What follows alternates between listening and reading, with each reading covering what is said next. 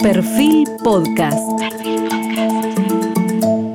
Hoy estamos con el químico, médico, investigador en biomedicina y premio Nobel de Química del año 2012 por sus estudios sobre los receptores celulares acoplados en la proteína G, el doctor Robert Lefkowitz.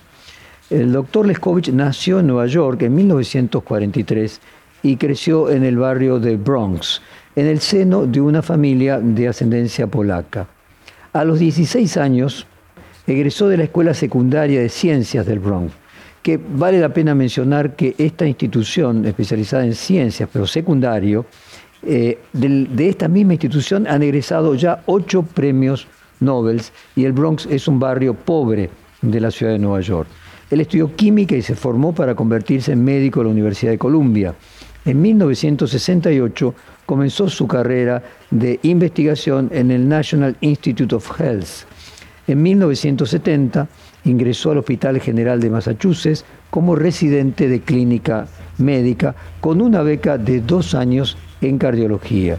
Desde 1973 trabajó en la Universidad de Duke y en el Instituto Médico Howard Hughes de Durham, Carolina del Norte. Su trabajo se basa en un estudio de comunicación entre las células del cuerpo, que se manejan por hormonas. Cada célula tiene un pequeño receptor que es capaz de recibir hormonas. Para rastrear estos receptores, en 1968, el doctor Lefkowitz adjuntó un hisopo radiactivo de yodo a la hormona adrenalina. Al rastrear la reacción emitida, logró encontrar un receptor para la adrenalina y estudió cómo funciona. Más tarde, y gracias a este estudio, se descubrió que existe todo un gran grupo de receptores que actúan de manera similar, receptores acoplados a la proteína G.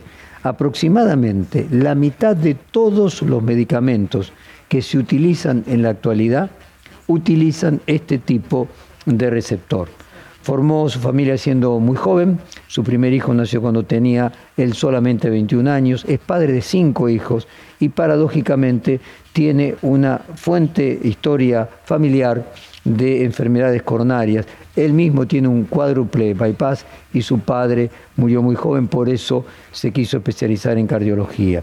Es miembro de la Academia Nacional de Ciencias, del Instituto de Medicina de la Academia Nacional de Ciencias, de la Academia Estadounidense de Artes y Ciencias, de la Sociedad Estadounidense de Investigación Clínica y de la Asociación de Médicos Norteamericanos. Y comenzamos con la siguiente pregunta.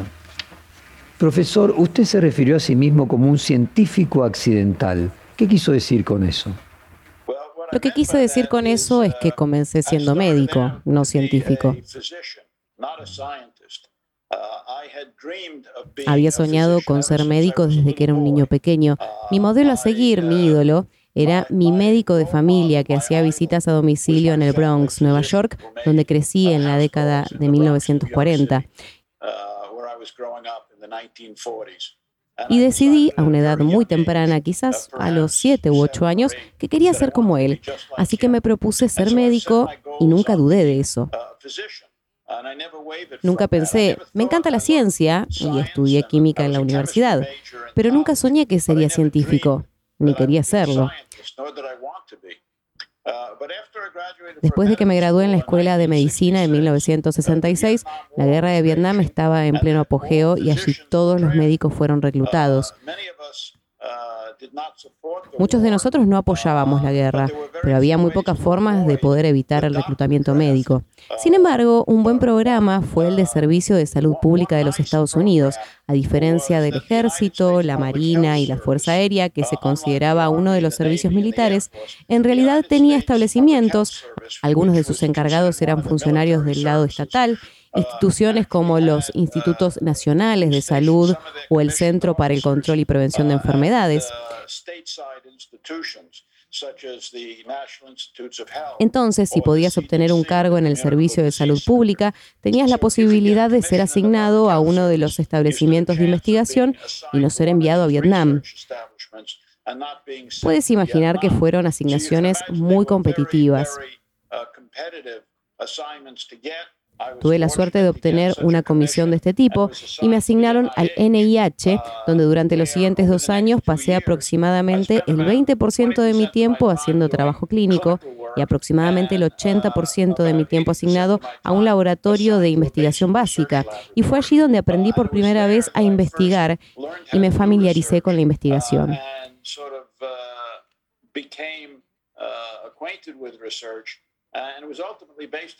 En última instancia se basó en esa experiencia que fue accidental. Si no fuera por esa guerra y el reclutamiento, nunca habría ido al NIH y nunca me habría convertido en científico. Por eso tiendo a considerarme un científico accidental. Los trabajos de investigación llevan muchos años de desarrollo, de prueba y error.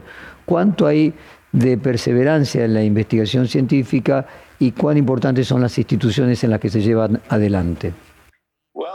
Hay muchas instituciones científicas, algo así como 120 escuelas de medicina solo en los Estados Unidos, pero no todas llevan a cabo investigaciones. Algunas de ellas están dirigidas solo a producir médicos clínicos. Otros, como el que estoy en la Universidad de Duke, producen tanto médicos como individuos como yo, llamados médicos científicos. En todo el mundo hay muchas instituciones que están haciendo investigación biomédica. Profesor, ¿y cómo pasó usted de ser un cardiólogo a un investigador científico? Después de dejar los NIH, Institutos Nacionales de Salud, terminé mi formación clínica en Boston, en el Hospital General de Massachusetts, que es uno de los principales hospitales universitarios de Harvard. Siempre había planeado convertirme en cardiólogo, así que tuve mi formación de cardiología en el Hospital General de Massachusetts. Para entonces, en cierto sentido, ya me había picado, por así decirlo, el gusanillo de la investigación. Por lo tanto, también estuve investigando el laboratorio de un mentor. Así que decidí combinar ambas carreras y ser médico y científico. Llegué a la Universidad de Duke, donde pasé realmente la totalidad de mi carrera independiente. Llegué allí en 1973 y monté mi laboratorio, pero también hice trabajo clínico viendo pacientes y enseñando a residentes e internos cómo ser médico. El primer año que estuve allí diría que pasé del 50% al 60% de mi tiempo en el laboratorio y tal vez del 40% al 50% de mi tiempo haciendo trabajo clínico. Pero muy rápidamente la investigación comenzó a explotar y estábamos haciendo descubrimientos significativos, por lo que me encontré pasando más y más tiempo en el laboratorio. Diría que en los siguientes tres o cuatro años pasaba el 85% o el 90% de mi tiempo en el laboratorio y solo el 15 o más o menos viendo pacientes. Muy rápidamente me transformé en alguien que básicamente estaba siendo un científico el 90% del tiempo. Profesor, la creatividad está muy asociada a las artes, sin embargo, ¿cuánto de la creatividad es requerida para un trabajo científico? Es una buena pregunta. Supongo que depende de lo que uno esté tratando de hacer. Si está interesado en hacer descubrimientos realmente importantes que tengan la posibilidad de transformar la forma en que se atiende a los pacientes en enfermedades particulares o comprender qué causa ciertas enfermedades o cosas por el estilo, requiere mucha creatividad.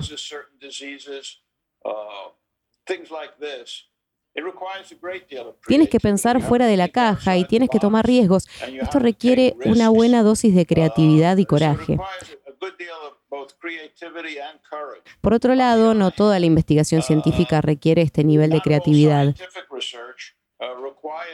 Después de que algunos científicos logran avances, muchos otros científicos generalmente los siguen, haciendo un trabajo menos creativo, pero confirmando los descubrimientos originales y extendiéndolos de manera incremental. Y ambos tipos de ciencias son importantes para el progreso general de la empresa.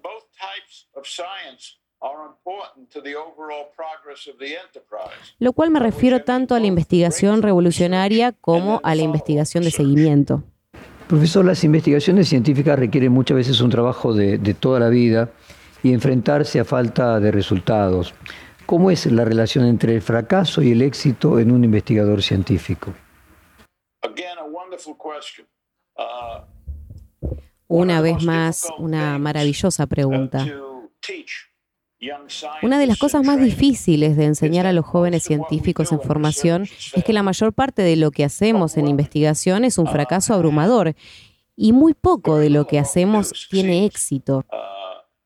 Eso puede ser muy difícil de manejar, especialmente al comienzo de tu carrera, cuando no lo entiendes. Recuerdo mis dos primeros años en el NIH, no me encontré con un éxito inmediato. De hecho, durante el primer año o año y medio de mi asignación de dos años, fracasé en su mayoría, lo cual fue una experiencia nueva para mí porque nunca había encontrado nada de una manera prolongada como lo hice al investigar.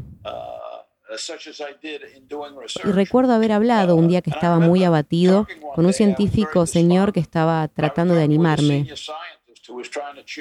Y él dijo, Bob, ¿sabes qué fracción del trabajo que hacemos en investigación científica es generalmente exitosa? Dije, no. Dijo que tal vez el 1%. Y dije, wow. Él dice, ahora, ¿qué pasa con un científico destacado? No el científico promedio, sino un científico destacado, tal vez incluso un premio Nobel. ¿Qué fracción de su tiempo crees que tiene éxito? Dije, no sé. Dijo que podría ser tan alto como el 2%. Por supuesto, solo estaba sacando estos números de la nada, pero él estaba tratando de señalar que incluso para los científicos más exitosos,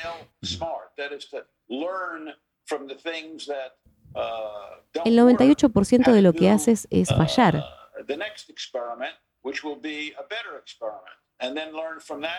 Por lo tanto, uno tiene que aprender a lidiar con ese fracaso y tiene que hacer algo así como lo que podría llamarse falla inteligente, es decir, aprender de las cosas que no funcionan, cómo hacer el próximo experimento, que será un mejor experimento, luego aprender de eso y hacer uno mejor. Tuve el privilegio en mi carrera de escuchar charlas de personas muy exitosas de todos los ámbitos de la vida, no solo de la ciencia, sino los deportes, el entretenimiento militar. Y creo que uno de los temas más comunes que recorre todas las charlas que he escuchado de personas exitosas es la cantidad de fracasos que encontraron al principio de su carrera y cómo aprendieron a construir sobre esos valores para lograr el éxito final.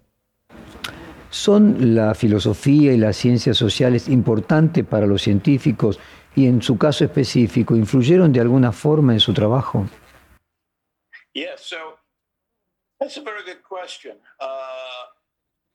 Esa es una muy buena pregunta. No creo que los enfoques filosóficos hayan afectado directamente mi propio trabajo, ni las ciencias sociales tanto. Así que diría que no tienen mucho impacto. Profesor, en una entrevista reciente de una serie llamada Conversaciones con Gigantes de la Medicina en Estados Unidos, usted dijo que de no haber sido médico le hubiera gustado ser miembro de un tribunal, como fiscal, que tiene que ver con la búsqueda de la verdad, la construcción de la verdad a través de pruebas. ¿Usted encuentra similitudes entre el trabajo de un fiscal o de un juez con la de un científico? Realmente sí lo es.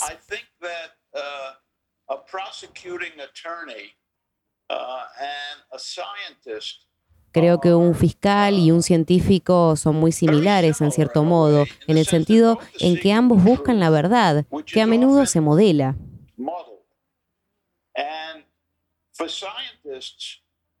Y para los científicos, la herramienta con la que trabajan son los experimentos. La herramienta con la que trabaja el fiscal es el interrogatorio, eso significa preguntas. Entonces, ¿qué preguntas y técnicas de interrogatorio son para el fiscal penal?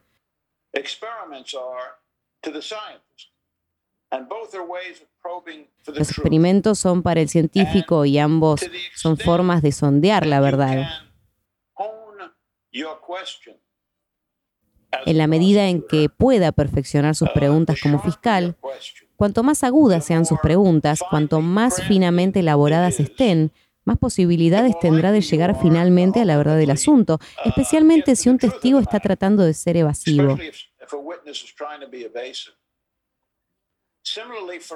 Del mismo modo, para un científico, en la medida en que pueda diseñar su experimento de la mejor manera posible para dar una respuesta o un resultado que realmente arroje luz sobre una pregunta básica que está persiguiendo, del mismo modo, de manera análoga, llegará más fácilmente a la verdad. Y por eso, para un buen fiscal, cada pregunta conduce inevitablemente a la siguiente pregunta que es aún más aguda y refinada a partir de la primera respuesta, y luego a la siguiente y a la siguiente y a la siguiente, realmente llegas a la verdad última. Para nosotros en la ciencia es la misma verdad, pero nuestras preguntas y nuestras armas son nuestros experimentos. ¿Y también hay similitudes con un periodista o un periodista de investigación, por ejemplo? Creo que es exactamente el caso. Especialmente los periodistas de investigación que tratan de llegar a la verdad de un asunto complejo, es exactamente lo mismo. Sus preguntas son esencialmente sus armas y algunas son más agudas que otras. A menudo escucho en las noticias una historia interesante y el periodista pregunta sobre algo y se va poniendo muy interesante. Y luego de repente sigue adelante y digo, espera un minuto, no me hagas eso, quiero decir, es una pregunta de seguimiento obvia esta. Pero él no lo preguntó y eso a mí me molesta. Así que diría que sí.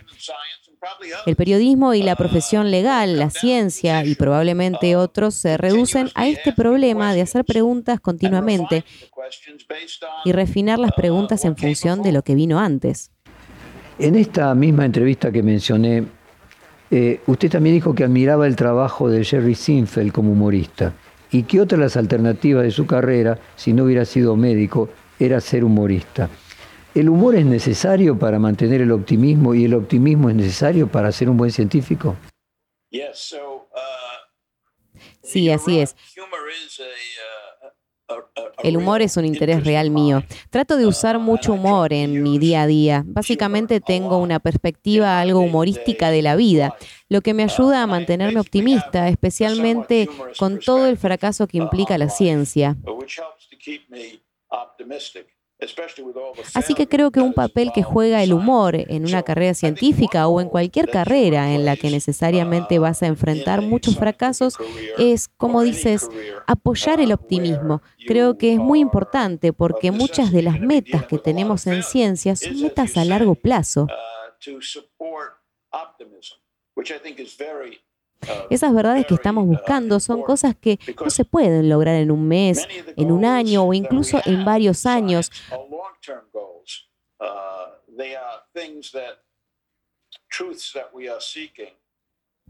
Puede tomar una década o más alcanzar alguna de nuestras metas. Es muy difícil ser persistente si no eres optimista en que finalmente alcanzarás tus metas.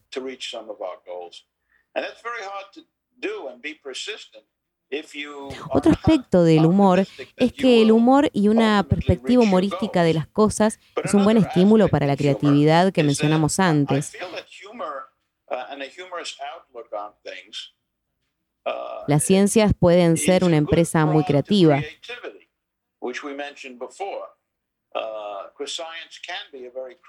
La razón es que el humor gira en torno a ver las relaciones entre las cosas, especialmente las cosas que la mayoría de la gente normalmente no relacionaría entre sí.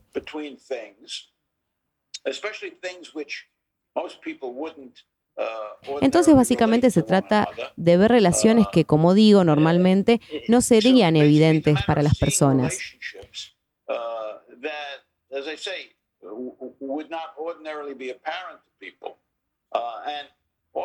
Y a menudo cuando cuentas un chiste y llegas al final, la gente habla de que hay un cierto instante en el que el tiempo que la persona que está escuchando el chiste o el comentario humorístico ve el chiste o entiende el chiste y en ese momento sonríe o se ríe. Y por supuesto, en el momento en el que entienden el chiste o ven el chiste, esencialmente están haciendo un pequeño descubrimiento.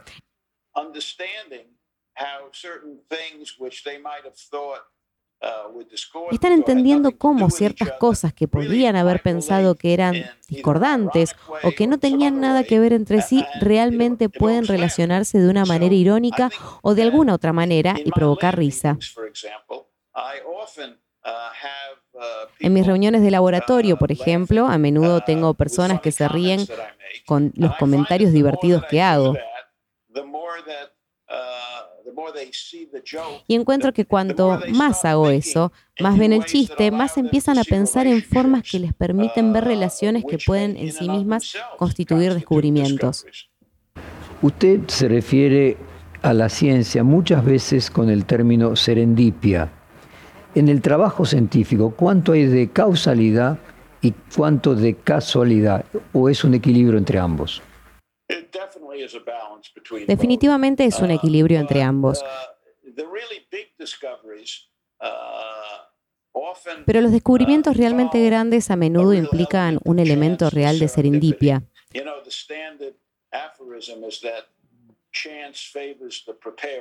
Ya sabes, el aforismo estándar es que el azar favorece a la mente preparada.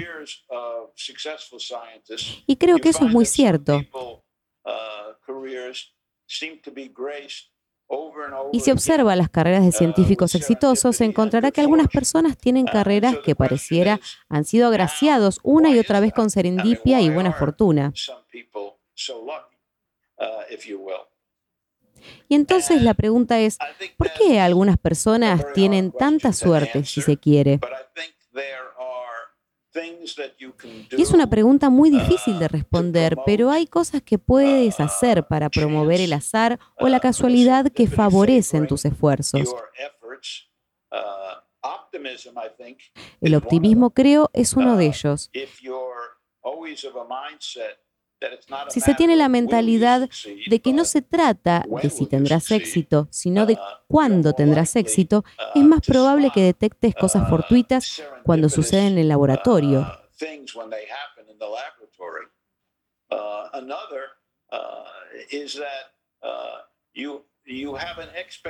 Otra es que tienes la expectativa de que algo bueno va a suceder y lo estás buscando. Sé que desde que tengo memoria voy a trabajar todos los días con un cierto sentimiento de expectativa de que algo bueno va a pasar.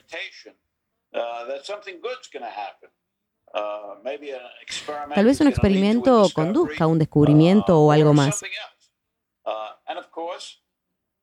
Y claro, la mayoría de los días me equivoco. No sucede tal cosa. Pero de vez en cuando sucede algo realmente genial y siento que es más probable que lo reconozca cuando sucede porque siempre espero que haya algo a la vuelta de la esquina. Así que sí, hay cosas que puedes hacer para promover, si no la casualidad, el reconocimiento. Lo escucho, profesor, y me aparece una pregunta nueva. Si usted cree en la suerte y cree usted mismo haber sido una persona que tuvo suerte. Sí creo en la suerte y soy una persona muy afortunada y cuento mis bendiciones, como dicen. Te diré algo divertido en ese sentido. Cuando entrevisto a jóvenes científicos que aspiran a venir a trabajar y capacitarse en mi laboratorio, ya sea como estudiantes de posgrado o como becarios postdoctorales, una de las preguntas que les hago a menudo es, ¿tienes suerte? A menudo los toma totalmente por sorpresa y recibo todo tipo de respuestas que van desde, oh, no, no tengo suerte en absoluto, y luego otras personas dicen, sí, tengo mucha suerte. La suerte parece seguirme donde quiera que vaya. Entonces, ¿a quién contratarías? Quiero decir, contraté a los afortunados porque creo que mucha suerte es una especie de profecía autocumplida. Si crees que tienes suerte, probablemente tengas suerte. Y si crees que no tienes suerte, probablemente no tengas suerte. Me gusta trabajar con gente afortunada o al menos la gente piensa que tiene suerte. Y profesor, ¿podría decirse también que en el fondo la investigación científica no es una cuestión de altruismo, sino que lo que la motoriza es el querer saber cosas que no se saben y que esa curiosidad es el motor? Absolutamente.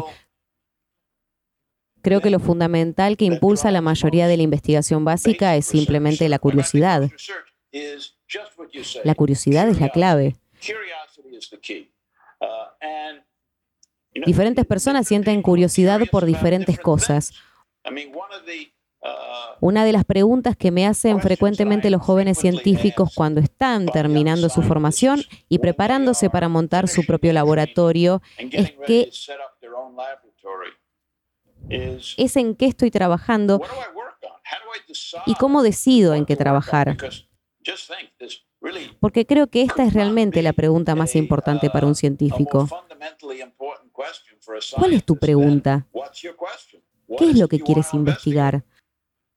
A lo largo de mi carrera, básicamente, solo ha habido un criterio para mí y es la curiosidad sobre ese tema. Quiero decir, ¿cuánto quiero saber la respuesta y no puedo explicarla? Hay diferentes tipos de preguntas científicas, así que justamente es mi propio interés y mi propia curiosidad la que ha guiado mi investigación a lo largo de mi carrera. Así que diría, sí, la curiosidad es probablemente la fuerza impulsora más importante que existe. Todas las personas tenemos diferentes dones, virtudes, ciertas debilidades, que algunos vamos descubriendo durante el recorrido de nuestra vida y otras de los cuales no nos enteramos nunca, salvo que sucedan hechos inesperados que nos hagan cambiar de rumbo y descubrir nuevas características que no sabíamos que teníamos. ¿Cuánto hay de esta bifurcación de caminos de posibilidad en la ciencia? Siempre he visto como un signo fortuito o accidental y si no fuera por la bifurcación en el camino cuando fui reclutado, nunca hubiera explorado la carrera científica, ni siquiera lo hubiera considerado. Estoy seguro que hubiera tenido una carrera muy agradable y satisfactoria ejerciendo como cardiólogo. No puedo imaginar que hubiera sido tan satisfactorio y gratificante como la que tengo.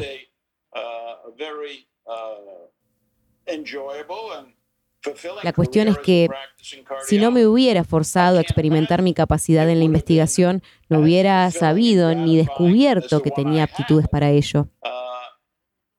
He visto cosas como esta una y otra vez en mi carrera. Tengo un hijo, por ejemplo, de mediana edad ahora, que siempre se siente atraído por las artes. Probó el baile, probó la música, la composición, la actuación, y era bueno en todos ellos, pero no diría dotado. Y luego, cuando tenía cuarenta y tantos años, descubrió que tenía un verdadero don para el retrato y ahora es un retratista de mucho éxito. Pero si no lo hubiera intentado hasta que cumplió los 40 años, no hubiera descubierto que tenía ese verdadero don.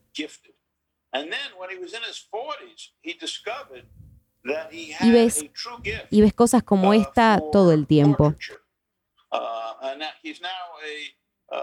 Había un profesor aquí en Duke, no diré su nombre, pero en realidad he escrito sobre quién era, un profesor de anatomía muy estudioso que llegó a los treinta y tantos años y estaba subiendo de peso. Nunca fue atlético, necesitaba perder algo de peso, dejar de fumar, así que al final de los 30 comenzó a trotar. Así fue como lo conocí, porque yo era un corredor muy dedicado en mi mediana edad.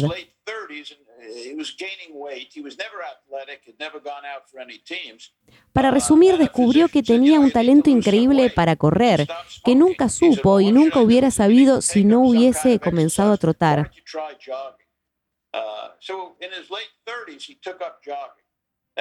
Cuando tenía 40, 41 años ganó el Campeonato Nacional de Maratón de Maestros Masculinos de los Estados Unidos y estableció un récord que se mantuvo durante muchos años.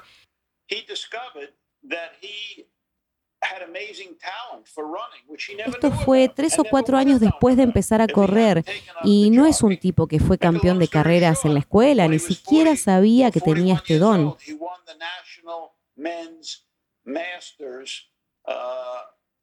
Es interesante que muchos de nosotros tenemos dones que ni siquiera sabemos que tenemos, porque no naces con una pequeña tarjeta que diga potencial corredor de campeonato, o potencial artista de clase mundial, o potencial periodista de clase mundial. No lo sabes.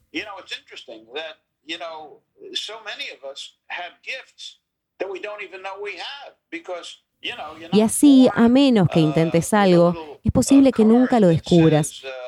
Potential championship runner or potential world class artist or potential world class journalist. Y pienso, ¿quién sabe? Tal vez algún día cuando nazca un niño se tomará una gota de sangre y se secuenciará inmediatamente su genoma completo eso se imprimirá en una tarjeta pequeña del tamaño de una tarjeta de crédito. Estoy inventando esto.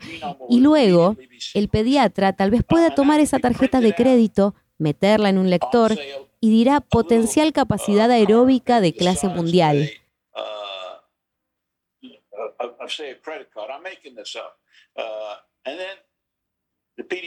Debería probar el atletismo o una inteligencia increíble.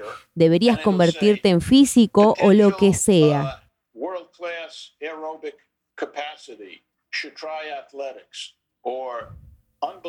Eso estaría bien. Pero hasta que no tengamos tal cosa, tienes que descubrir tus dones por tu cuenta. Y eso es complicado porque solo hay un número limitado de experiencias que las personas pueden tener.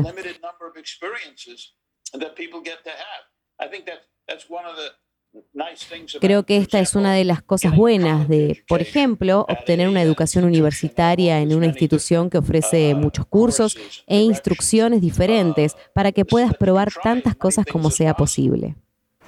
Profesor, en el proceso de investigación, siempre está la idea o una hipótesis de lo que se quiere descubrir o corroborar y se insiste sobre ellos con experimentos uno tras otro, o por el contrario, una idea germinal y el camino de los experimentos lo va llevando a un descubrimiento que no se le había ocurrido, ni un camino que se le hubiera ocurrido.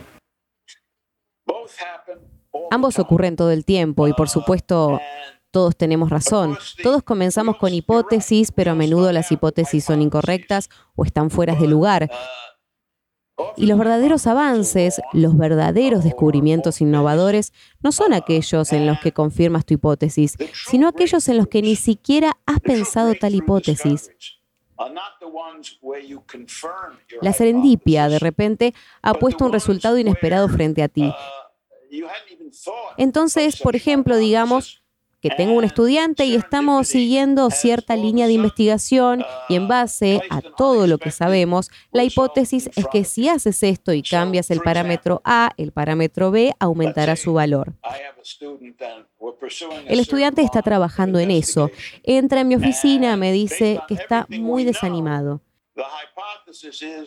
Le pregunto qué pasa y me dice que hizo el experimento y digo, entonces, él contesta, B no solo no subió cuando cambié, sino que bajó. Y mi reacción es, genial, eso es maravilloso. Y me miran como si estuviera loco. Dice, pero hipotetizamos que subiría. Entonces digo, sí, pero si sube simplemente dice que sabíamos lo que estaba pasando de antemano. Si va en la otra dirección, eso significa que está pasando algo aquí que actualmente no entendemos y de lo que no tenemos idea. Y cuando averigüemos eso, tendremos un verdadero descubrimiento. Así que es un ejemplo de la parte más emocionante, que es lo que descubres, que las cosas no son como las que veías. Así que ese es un ejemplo de la parte más emocionante, que es que descubres que las cosas no son como las veías. Ahora, por supuesto, la mayor parte del tiempo la hipótesis acaba confirmándose. Esto también está bien, porque es posible que hayas tenido una hipótesis, una idea, pero no estabas seguro de que fuera cierta. Entonces, la ciencia se mueve en ambos sentidos. Pero para mí lo más emocionante es cuando la hipótesis estaba equivocada o algo completamente inesperado. Profesor, vamos a hacer un corte comercial y volvemos con más preguntas de aquí a dos minutos.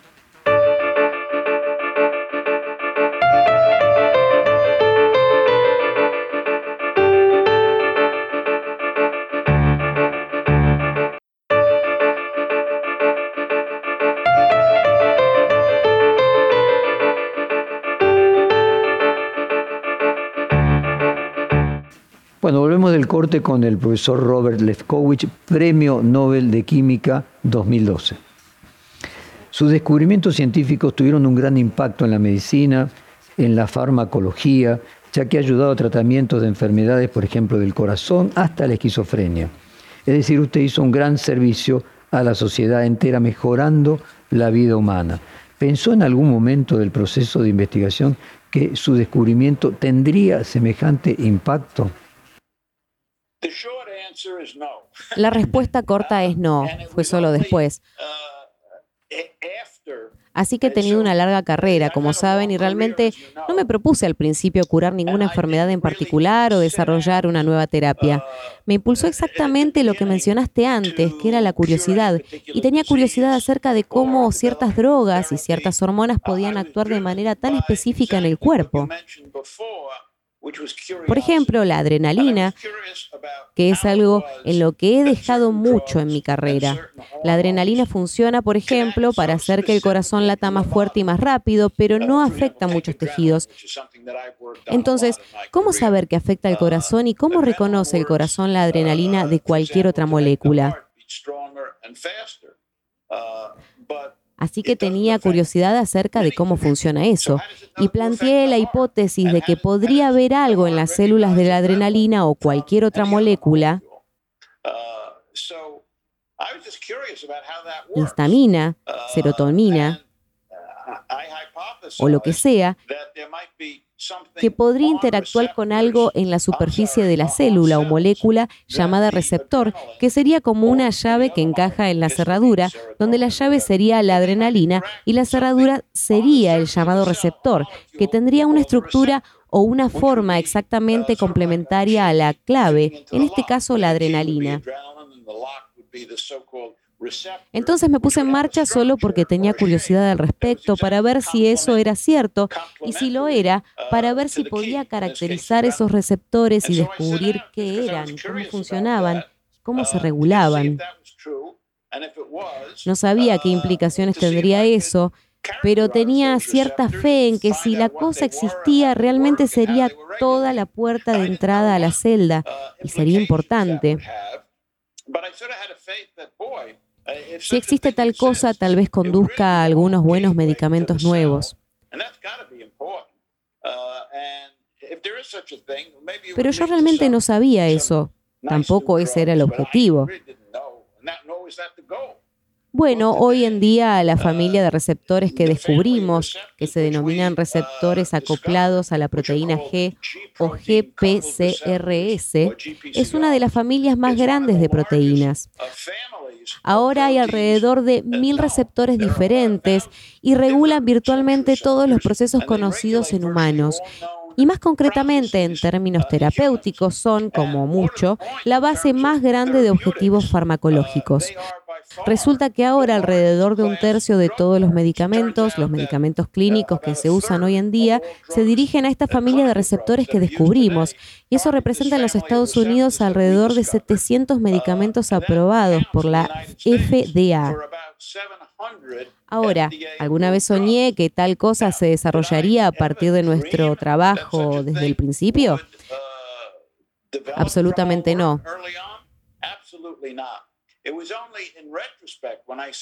Fue solo en retrospectiva, cuando vi que sucedió años después, me di cuenta de cuál era la importancia terapéutica general del trabajo. Pero en el camino no, no se me hizo evidente. ¿El investigador científico como usted se retira, se jubila alguna vez en la vida o aunque no ejerza más, sigue siendo siempre un investigador? Dicen que los viejos hábitos son difíciles de matar.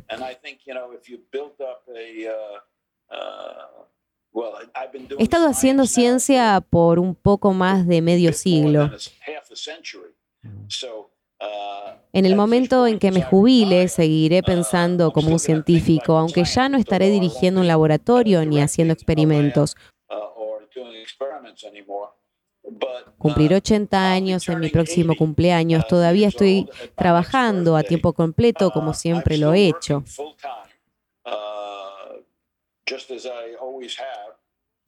Aún tengo 18 o 20 personas en mi laboratorio y estoy bastante ocupado. La mayoría de mis amigos de mi edad se han jubilado y cada vez más me pregunto, ¿cómo hago esto? Me encanta lo que estoy haciendo. Por otro lado, tengo casi 80 años y no tengo la energía que alguna vez tuve en el disco, así que creo que en algún momento voy a empezar a bajar un poco la velocidad.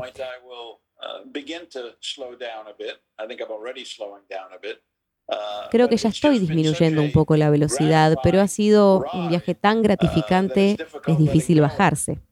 ¿Tuvo que lidiar con algún rechazo dentro de la comunidad científica cuando logró su descubrimiento sobre la proteína G? Es interesante. La ciencia es inherentemente una empresa muy conservadora entonces casi siempre que llega alguien con un nuevo descubrimiento realmente significativo, la naturaleza del proceso es que habrá rechazo.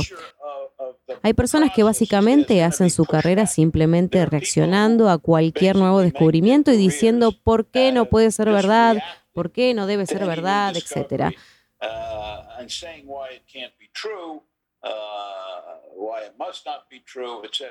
Así que en varios momentos de mi carrera, cuando estábamos haciendo uh, descubrimientos, nos encontrábamos con polémicas y uh, gente que no creía lo que decíamos. De hecho, lo que encontré es que la forma en que funciona el proceso científico es que haces tu investigación, haces tus descubrimientos, escribes un artículo científico, lo envías a una revista donde otros expertos lo revisan de forma anónima, obtienes su opinión y puedes hacer modificaciones en el trabajo, pero en particular tu trabajo puede ser rechazado por completo. Entonces tratas de encontrar otra revista para publicarlo.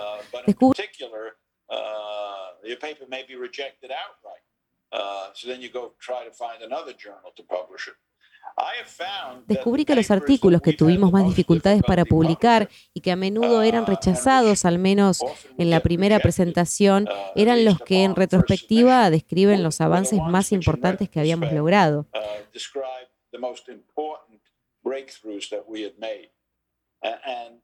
Luego, una vez que obtuviéramos esos documentos aceptados y después de que la controversia comenzara a calmarse y las nuevas ideas comenzaran a ser aceptadas, fue cuando enviamos los documentos adicionales derivados, en parte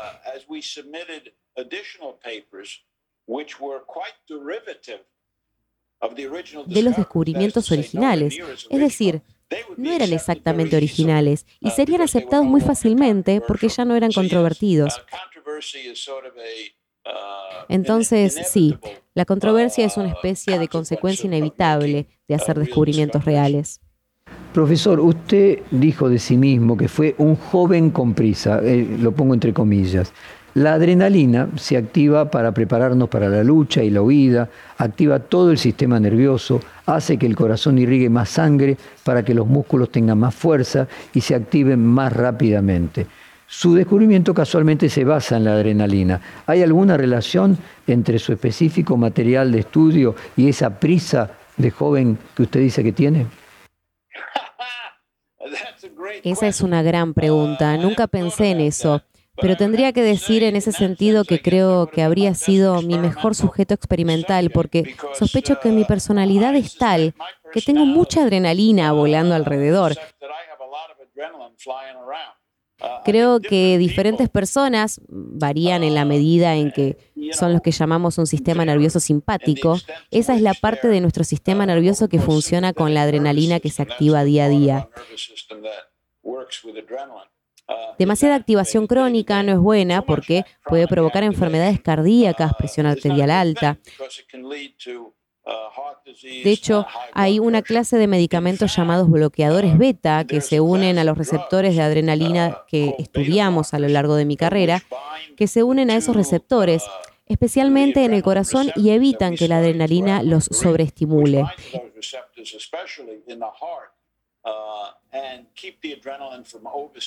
Y debido a que yo mismo he tenido enfermedades cardíacas, enfermedades de las arterias coronarias y presión arterial alta, he estado tomando estos beta bloqueadores desde hace muchos años, lo cual es algo interesante para mí porque se dirigen al receptor que en realidad descubrimos y caracterizamos.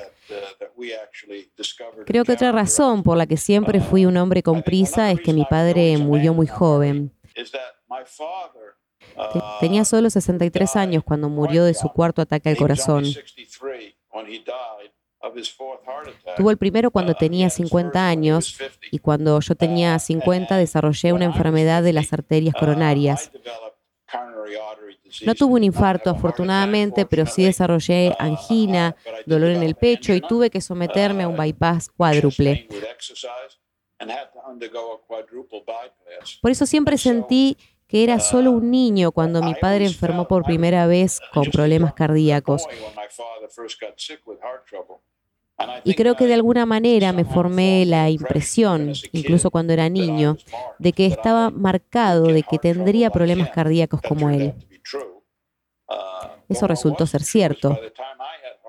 Lo que no era cierto cuando tuve la enfermedad cardíaca es que se estaban desarrollando nuevos medicamentos, algunos basados en mi investigación y otros como las estatinas para bajar el colesterol y cosas de esa naturaleza y todo tipo de buenos medicamentos para bajar la presión arterial.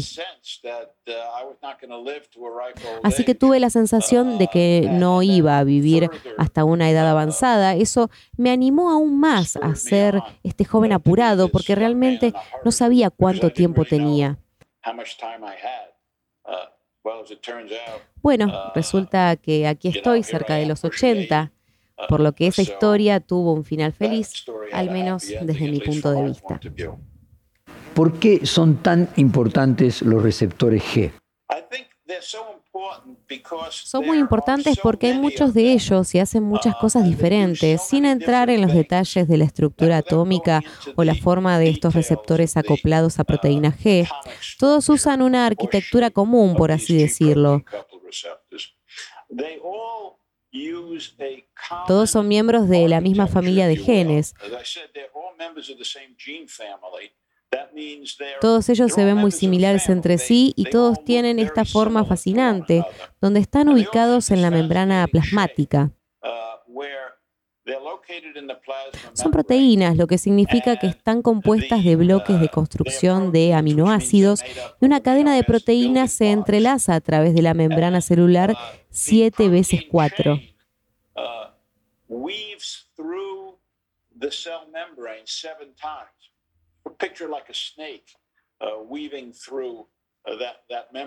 Como una serpiente que se entrelaza a través de esa membrana. Hay algo en esa forma que parece permitirles unir muchos tipos de diferentes moléculas. Como resultado, docenas y docenas y docenas de hormonas funcionan a través de esos receptores.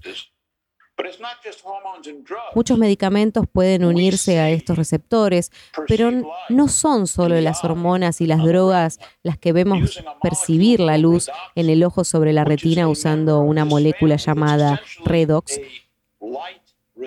y que es miembro de esta familia.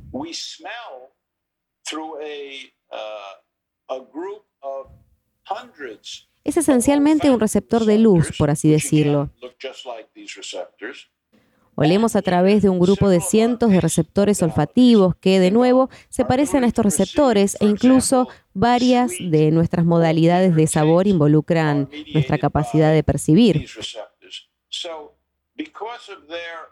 Por ejemplo, el sabor dulce o amargo está mediado por estos receptores. Entonces, debido a su capacidad para interactuar con tantas moléculas diferentes, incluso cosas sensoriales como cosas que huelen, saben o ven, los convierte como mucho en la familia más importante de receptores. ¿Se podría decir, profesor, que su investigación sobre los receptores es al mismo tiempo un descubrimiento sobre un sistema de comunicación? Uh, Absolutamente, lo planteas muy uh, bien. Los receptores son una especie de extremo receptor de uh, complicados sistemas de comunicación, lo que hace posible los organismos pluricelulares. Somos un ejemplo de un organismo multicelular.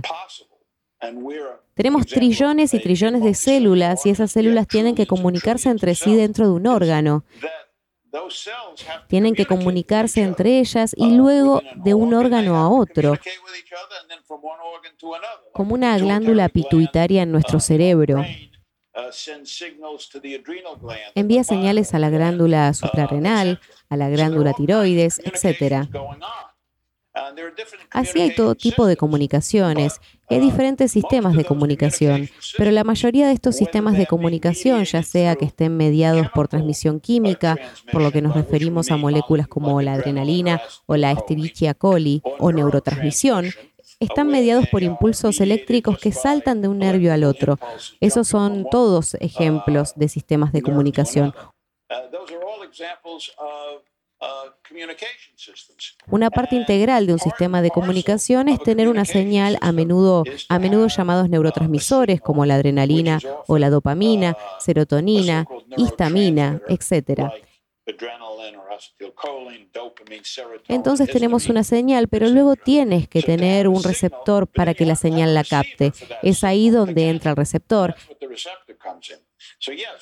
Entonces sí, estamos hablando básicamente de sistemas de comunicación de muy alto nivel, en los que los receptores son una parte extraordinariamente importante. ¿Podría hacerse una analogía entre las células del organismo formando esa red intrincada de comunicación con, por ejemplo, Internet o un algoritmo? Sí, creo que puedes dibujar tal analogía. Afortunadamente, el sistema de comunicación de nuestro cuerpo, del que forman parte los receptores, está mucho más organizado que Internet en estos días, porque está totalmente fuera de control. Pero la diferencia es que los sistemas de comunicación interna de nuestro cuerpo generalmente están muy bien controlados y organizados. Ahora bien, dicho esto, la organización y el buen comportamiento pueden verse muy perturbados por diversos estados patológicos. Y por supuesto, para corregir estos estados de enfermedad, cuanto más sepamos sobre los receptores y los otros elementos del sistema de comunicación,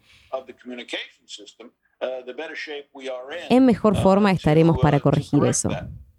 Última pregunta, profesor. Recientemente Google despidió a un ingeniero que dijo que uno de los proyectos de inteligencia artificial había tomado vida propia y el organismo se había hecho autónomo, incluso lo denominó como persona. ¿Hasta dónde cree usted que puede avanzar la inteligencia eh, artificial? Esa es una pregunta fascinante. No soy un experto en inteligencia artificial, pero he estado leyendo sobre esto recientemente y es absolutamente asombroso lo que puede hacer. Primero, vencieron a los campeones de ajedrez, ahora vencieron hay un juego llamado Go, que es muy antiguo, incluso más complicado que el ajedrez, y ahora estos programas de inteligencia artificial en un corto periodo de tiempo aprenden a jugar el juego y pueden vencer incluso al mejor maestro del mundo. En la investigación científica, la inteligencia artificial se usa cada vez más. Por ejemplo, una de las cosas más difíciles de hacer en bio Una de las cosas más difíciles de hacer en biología es resolver la estructura atómica de una proteína. Los científicos trabajarán durante años para utilizar la cristalografía de rayos X. Y ahora algunas técnicas aún más nuevas para resolver la estructura del nivel atómico estructuran su forma detallada e intrincada trabajando durante años, a veces para una sola proteína. Y ahora algunas técnicas aún más nuevas para resolver la estructura del nivel atómico estructuran su forma detallada e intrincada, trabajando durante años, a veces para una sola proteína.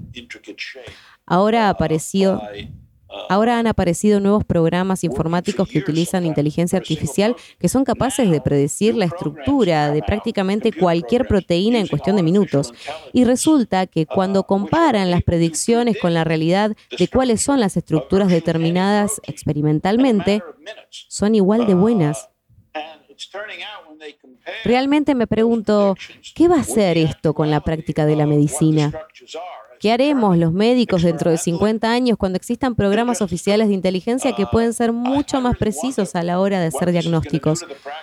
Muchos de los pensamientos que expresé se pueden encontrar en un libro que escribí recientemente llamado A Funny Thing Happened on the Way to Stockholm. Es básicamente una mirada muy divertida sobre mi vida en la ciencia y la medicina y creo que a muchos de sus lectores les puede resultar agradable. Profesor Robert Leskowicz, le agradecemos mucho esta hora de conversación con nosotros. Tenga usted muy buenas noches allí en Estados Unidos. Thank you. Same to you. Bye bye. Bye bye. Perfil Podcast.